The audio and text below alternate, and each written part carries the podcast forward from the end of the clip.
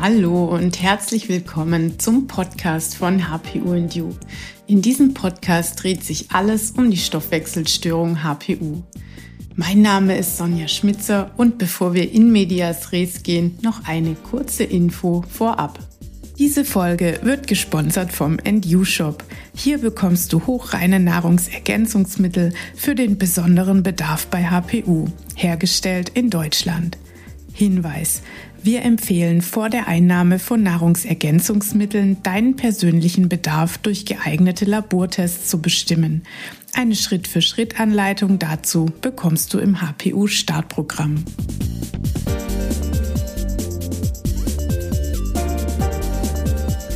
Hallo Johanna, ganz herzlich willkommen in meinem Podcast. Äh, du warst schon mal mein Gast und wir treffen uns heute nochmal, um über das Thema Fluorid zu sprechen. Du bist nämlich biologische Zahnärztin in genau. Niederbayern, genau. Und du hast uns schon in einer anderen Podcast-Folge extrem viele ähm, super wichtige Infos zur Zahngesundheit insgesamt gegeben. Und heute ähm, wollen wir noch mal kurz über das Thema Fluorid sprechen. Das war ja bis vor kurzem in nahezu jeder Zahnpasta mit drin. Das war, glaube ich, sogar mal im Salz mit drin. Ähm, irgendwie wurde uns erzählt, Fluorid, das braucht man unbedingt, sonst kriegt man Karies. Wie, wie ist da der Stand heute? Also, hallo liebe Sonja, ich freue mich wieder dabei zu sein. Tatsächlich Fluorid, ganz wichtiges Thema, äh, gerade bei, bei HPU natürlich, aber auch bei anderen oder generell auch bei, bei gesunden Menschen. Ähm, früher und leider Gottes hält sich immer noch diese Meinung ganz wacker in der Schulmedizin, ähm, hat man geforscht über Fluoride und hat äh, angeblich damals festgestellt, dass es ganz, ganz wichtig wäre für den Zahnschmelz, ähm, Fluorid äh, einzulagern, um eben äh, Karies zu vermeiden. So, dann hat man festgestellt, hoppla, diese Studien wurden alle von der Stahl- und Aluminiumindustrie finanziert. Autsch. Und, äh, ja, und der größte, das größte Abfallprodukt der Stahl- und Aluminiumindustrie ist Fluorid. So, und dann hat man eben früher gesagt, na ja, jetzt lassen wir, lassen wir doch mal ein paar Forscher antanzen, die versuchen, das irgendwie so hinzudrehen, dass das funktionieren könnte. Und tatsächlich, ich meine, man kann ja dann nicht einfach irgendwas forschen, aber es wurde dann festgestellt, dass der Zahnschmelz zu einem ganz kleinen Anteil Fluorapatit enthält, also Fluorid-Ionen sozusagen, die angeblich durch dieses Essen und Trinken immer wieder herausgelöst werden. Und ähm, Fluoride sollten eben deshalb zugeführt werden, diese künstlichen Fluoride, ähm, um den Zahnschmelz angeblich wieder mit diesen Ionen dann aufzufüllen, um wieder äh, gegen Kariesbakterien beständiger zu sein. So, jetzt ist es aber tatsächlich so, dass das Fluorid ähm, nur zu einem so minimalen Anteil quasi tatsächlich wieder eingelagert werden kann, dass es alleine schon unsere Nahrung, und ihr werdet gleich überrascht sein, was ich, was ich alles äh, aufzähle, wo überall Fluorid drin ist, ähm, gesättigt ist. Ja, was heißt das jetzt? Ähm, ich habe von mir aus, ja, fehlen jetzt ein paar Fluorid-Ionen, ganz, ganz minimal, ähm, und wir wollen das wieder auffüllen, dann denkt man so, jetzt putze ich mit fluoridhaltiger Zahnpasta, weil damit wird der Schmelz wieder gehärtet. Problem ist aber, dass der Zahnschmelz schon längst gehärtet ist, bevor wir überhaupt mit unserer Fluorid-Zahnpasta wieder ankommen, weil wir in unserer Nahrung einfach so viele ähm, Fluoride enthalten haben. Du hast äh, das Salz ja schon angesprochen. Mhm. Es ist nach wie vor empfohlen, dass man fluoridhaltiges Salz verwenden sollte. Also bitte nicht. Warum? Weil wir zum Beispiel im Wasser, in Nahrungsmittel und so weiter schon ganz viele Fluoride äh, enthalten haben. Ähm, und dadurch wird man schon übersättigt. Und Hauptproblem ist jetzt, dass wir keine Enzyme haben im Körper, die das Fluorid abbauen können. Und festgestellt, dass sich das Fluorid bei übermäßiger Dosierung, eben Zahnpasten, Lacke und Gelees und was es alles gibt, in unseren Enzymen, in unseren Nervenfasern und unter anderem auch in unserer Zirbeldrüse einlagern und damit das äh, ganze Enzymsystem und auch Nervsystem lahmlegen. Ist wissenschaftlich basiert und die Fluoride auch die Zirbeldrüse kalzifizieren. Und die Zirbeldrüse ist ein ganz wichtiges Organ quasi in unserem Gehirn, was den Schlaf-Wach-Rhythmus steuert. Mhm. Und ähm, durch diese Kalzifizierung der Zirbeldrüse, die immer häufiger festgestellt wird, kommt es eben zu massiven Schlaf-Wach-Rhythmusproblemen. Aber nicht nur zu dem, sondern eben auch Enzyme und unsere Nervfasern werden geschädigt. Und ähm, da muss man halt immer aufpassen und abwägen, will ich, will ich äh, so viel Fluorid zu mir nehmen, dass ich denke, ja, mein Zahnschmelz wird härter, was er definitiv nicht wird mehr. Ne? Mhm. Ähm, oder lasse ich es halt eben weg. Und äh, da als biologische Zahnärztin ganz klar meine Empfehlung, aber auch durch wissenschaftliche Studien eben belegt, bitte ohne Fluoride putzen. Mhm. Sehr, Sehr spannend. spannend. Da äh, stößt man ja oft auf, oft auf Unverständnis, äh, wenn man das dem Zahnarzt gegenüber äußert. Ja. Äh, meine Kinder, die gehen öfter mal zur Zahnreinigung und da soll denen jedes Mal diese Fluoridpaste aufgepinselt werden und ich sage inzwischen einfach, die aller äh, reagieren allergisch. Das hilft immer am allerbesten, um einfach ähm, diese blödsinnigen Diskussionen jedes Mal zu vermeiden. Ja, ich weiß, man wird immer schief angeschaut. Ich kenne das ja auch von meinen Patienten, die von, von anderen Praxen dann eben kommen und immer wieder erzählen, dass, dass sie das eigentlich nie wollten, aber irgendwie wird man immer schief angeschaut und dann lässt man es halt vielleicht doch über sich ergehen. Aber gerade diese Gelees und diese Lacke, die da verwendet werden, die sind so hoch konzentriert, dass man gerade auf die bitte unbedingt verzichten sollte, gerade wenn eben schon eine HPU vorliegt oder andere Geschichten. Ähm, das schädigt das Immunsystem derartig, ähm, dass ja, dass man, dass man da wirklich ja versuchen sollte, das nicht nicht mhm. äh, zu bekommen. Oder auch und das Schöne ist auch immer die die Schulmedizin behauptet ja, na ja, es kommt doch nur an den Zahn. Es wird ja nicht aufgenommen in unser Blut- und Lymphsystem. Äh, was macht denn bitte die Schleimhaut? Die Schleimhaut nimmt natürlich alles auf und noch viel mehr als unsere normale Haut. Ja, man sagt ja mittlerweile auch, man soll sich nur das auf die Haut an Krebs spüren, was man auch essen kann äh, oder oder möchte. Ähm, also in der Schleimhaut ist es ja noch viel extremer, wie schnell die ganzen Stoffe ja aufgenommen werden über die Schleimhaut. Und das ist, ist immer wieder lächerlich, weil wenn ich auch mit Kollegen oder Kolleginnen diskutiere, die sagen, ja, aber es ist doch nur lokal. Nein, das Problem mhm. ist ja, dass es systemisch und gerade Kinder schlucken das ja auch mal gerne. Ja, aber mhm. vor allen Dingen die, die systemische Aufnahme über die Schleimhaut ist halt das Riesenproblem. Und auch übrigens die Potenzierung. Ne? Also ich sage jetzt nicht, dass einmal Fluoridzahnpasta schadet, sondern auch wieder da.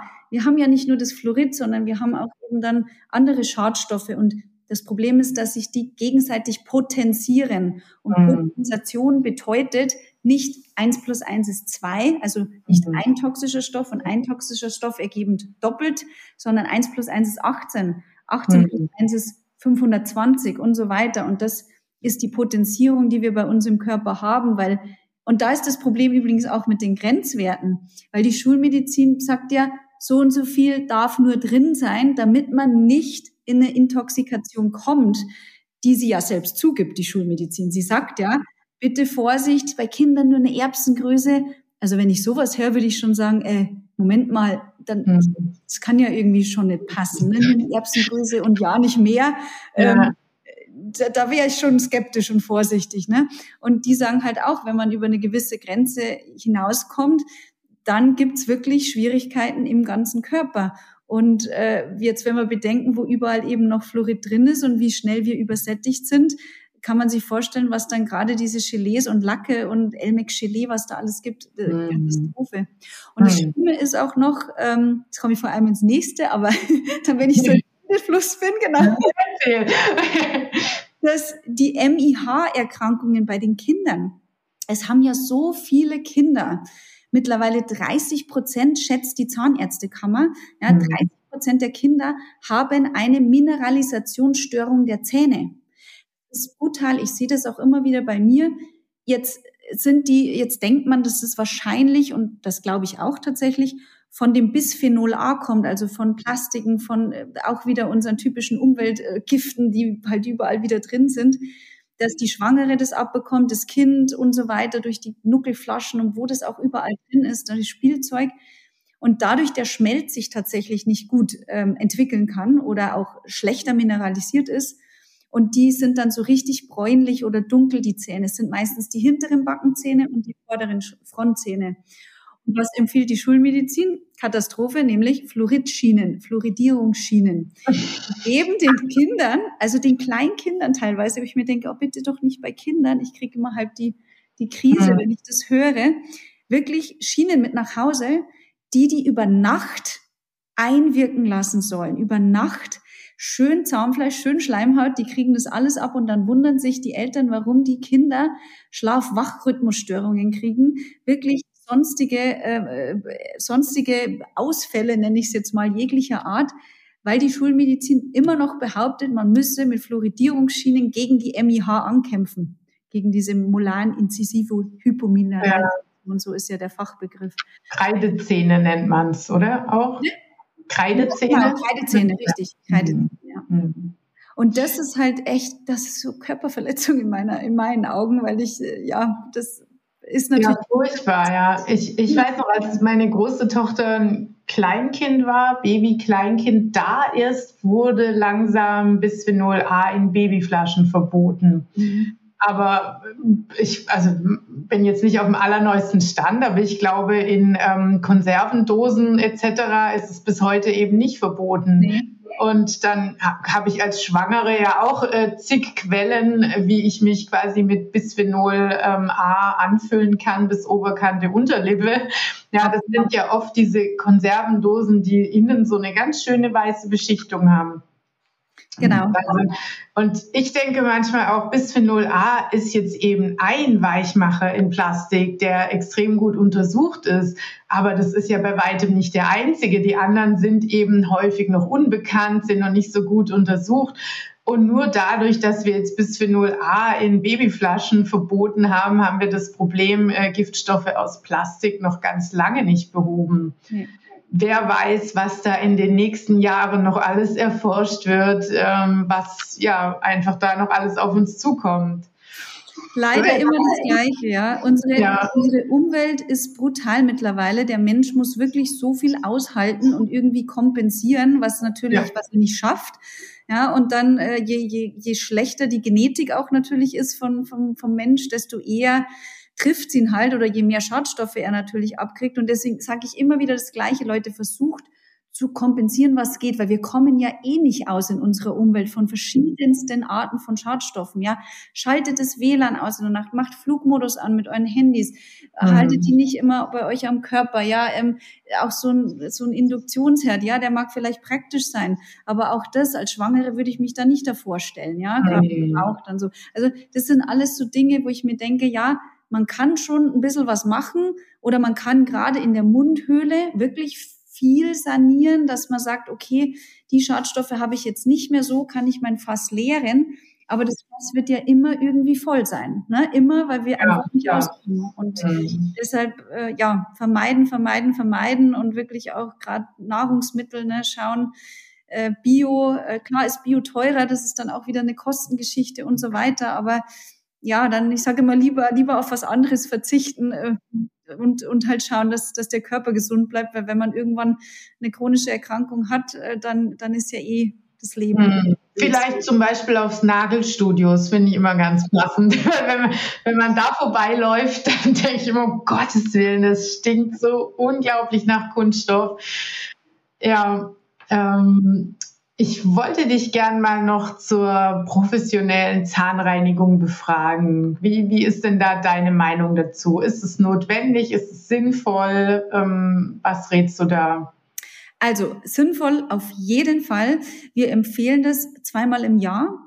Ähm, man kann aber natürlich ganz, ganz viel ernährungstechnisch schon machen. Ja, mhm. also wenn ich, da sind wir wieder beim Thema, wenn ich wirklich meine Nährstoffe aufgefüllt habe, wenn ich mich äh, vollkorn, also wirklich vollwertig ernähre, dann äh, brauche ich nicht so häufig eine, eine Zahnreinigung natürlich, wie wenn ich halt viele Kohlenhydrate, Zucker und so weiter zu mir nehme, weil das Zahnfleisch natürlich auch ganz anders dann durchlässig wird für Bakterien ähm, und so weiter. Aber prinzipiell empfehl, empfehlen wir zweimal im Jahr eine professionelle Zahnreinigung äh, durchführen zu lassen.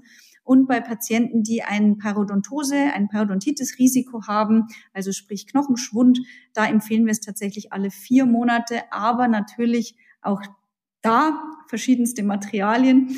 Manche Praxen verwenden immer noch als äh, Pulverstrahlgerät das sogenannte Aluminiumhydroxidpulver.